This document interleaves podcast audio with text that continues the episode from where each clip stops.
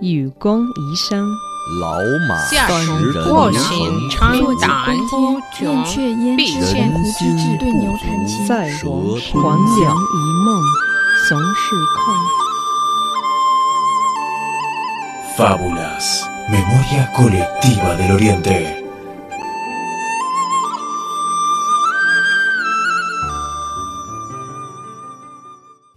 El ciego y el cojo. Adaptación. Mauricio Percara. Alfonso Guandai. Actores. Alfonso Guandai. Víctor Yu Tong. Cierto país fue invadido por el enemigo. Y un cojo se lo comunicó a un ciego. Oye, tenemos que irnos. No podemos quedarnos aquí.